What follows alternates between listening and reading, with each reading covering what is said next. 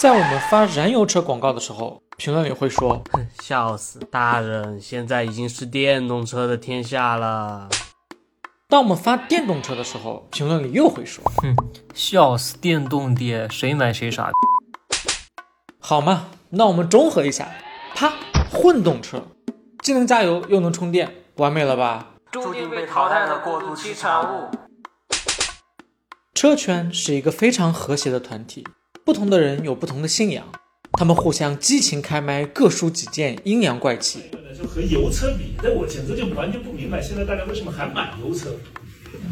而圈外的人都不知道他们甩的一堆名词是什么，完全一头雾水。如果涉及到混动车，那就更麻烦了，因为虽然都叫混动车，但他们混的方式和体验并不相同。大家都觉得自己供养的技术模式才是对的。这期视频我们会帮你理清混动车的技术原理，既能让你看懂车圈到底在吵什么，也能帮你做出自己的购买或者不买决策。那么话不多说，开始吧。才知道在知识的海洋里狗刨。混动车是油车和电车的混合体。那油车和电车有什么区别呢？如果简单的概括，就是电车的整体结构更简单，反应速度更快，使用成本一般也更低。这个道理很好理解，因为电车的驱动设备是电动机，它通过电生磁产生动能，可以瞬间开启改变磁场，所以每次起步加速都是一瞬间的事情。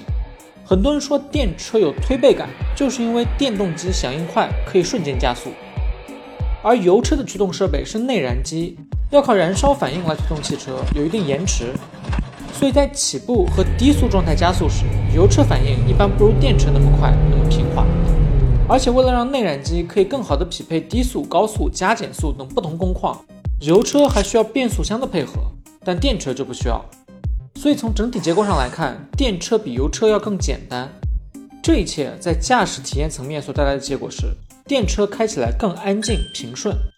除了驾驶体验外，油车和电车在能耗上也有很大区别。电动机和内燃机都有一个高效区间，也就是能量利用率最高的区间。内燃机的高效区间主要集中在中转速、高扭矩的区域，比如在跑高速的时候；而电动机的高效区间主要集中在中低速，很适合在城市道路上跑，而且电费更便宜，所以电车的使用成本比油车低很多。不过内燃机也有优势，主要是在高速行驶时，它的输出功率和扭矩更大，俗话说就是后劲更猛。而且人类已经在内燃机的科技树上点了几百年，各大车厂的技术都已经相当成熟了。当然，燃油车最大最大的优势还是加油方便，不用担心续航问题，不用排队充电或者自己按充电桩，光这一条就足以让很多人选择油车了。嗯，正是因为这一点，诸多燃油车主会觉得电动车主是供养了个需要伺候的爹，居然还要操心续航，而且说不定哪天停在那儿就自燃了。而电动车主则会认为现在还买燃油车的人是被时代抛弃的老古董，热衷于开拖拉机。而买混动车的人就不一样了，他们相互之间就能掐起来。混动车的本质就是把内燃机和电动机装在一块儿，既能烧油也能用电。但问题是怎么装一块呢？根据连接方案不同，混动车大致可以分为四类：串联或者叫增程式、并联、串并联和功率分流。先看串联方案，这台理想 ONE 和这台问界 M5 增程版用的就是串联方案。他们更为人熟知的名称叫增程式电动车，这是这几年最受争议、引发了无数口水战的技术。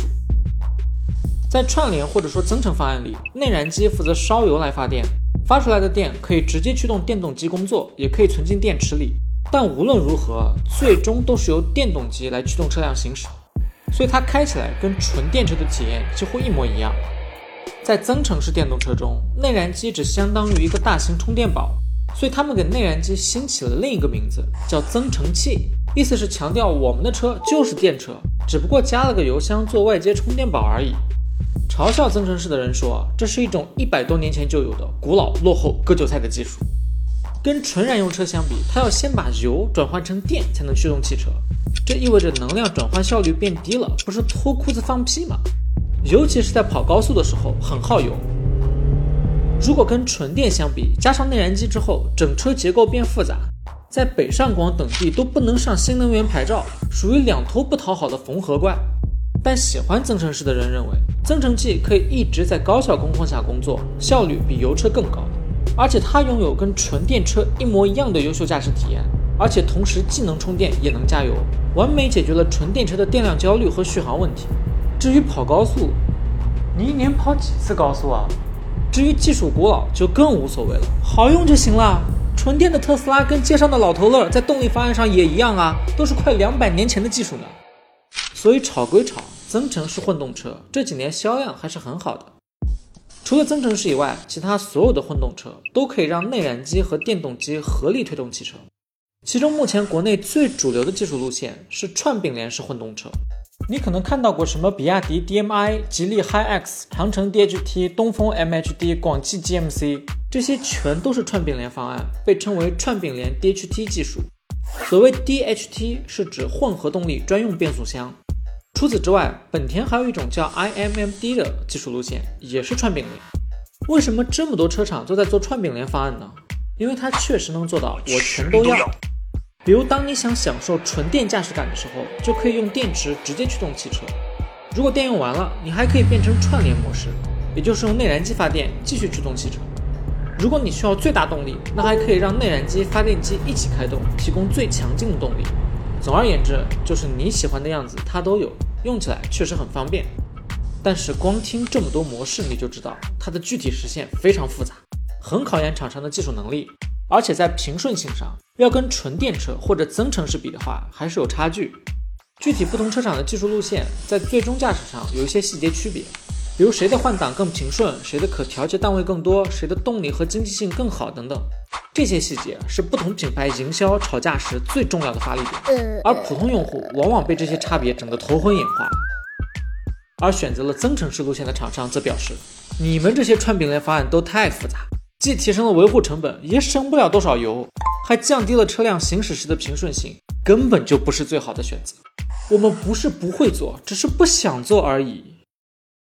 至于另类经常被拿来做比较的混动方案，是这辆丰田普锐斯和这辆雪佛兰沃兰达所采用的功率分流方案。功率分流的原理跟串并联差不多，最大的区别是它不用混动变速器，而是用一堆行星齿轮来充当变速器。这让汽车实现了无级变速，驾驶更平顺，还能更好的分配发动机的动力，让发动机始终工作在高效区间中。但由于专利限制且技术门槛较高，目前能生产功率分流式混动车的只有日本丰田和个别美国车企。虽然功率分流只有几家在做，但存在感并不低，因为它的效果确实还行。讲到这里，就只剩最后一种方案了——并联。之所以把并联放到最后才说，是因为目前市场上只用并联技术的新产品已经不多了。在并联方案中，内燃机和电动机都可以单独驱动汽车，在加速或者爬坡时也可以同时开动。根据电动机的分布位置不同，还可以具体区分为六个不同的构型。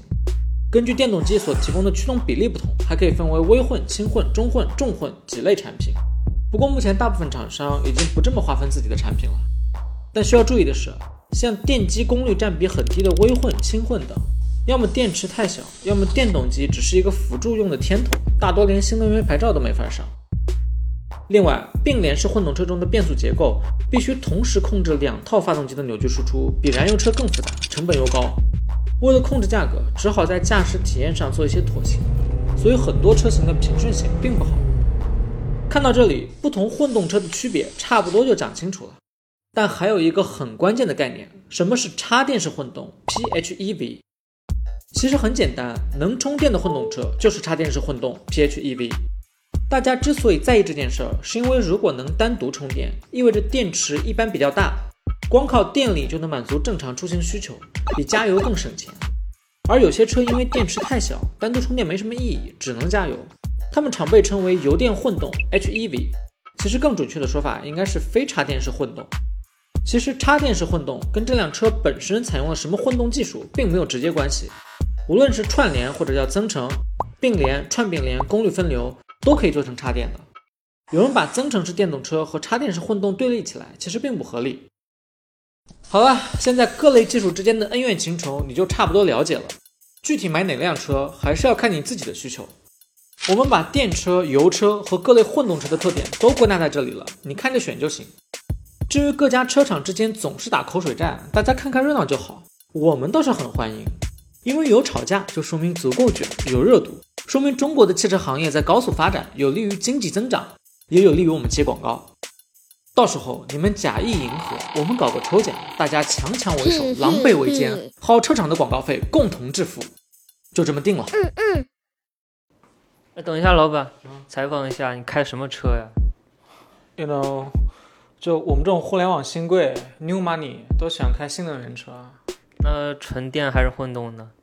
我是纯新能源，续航长。续航能多远啊？怎么讲？就是提车到现在两个多月了，没充过电。这么巧？嗯，你带我见见吧。打工仔没见过世面吧？走走走走，来。我跟你讲，我们现在这些新能源的车，都高级的很，全生物能驱动，只要我人在，这个车一直有续航。哎。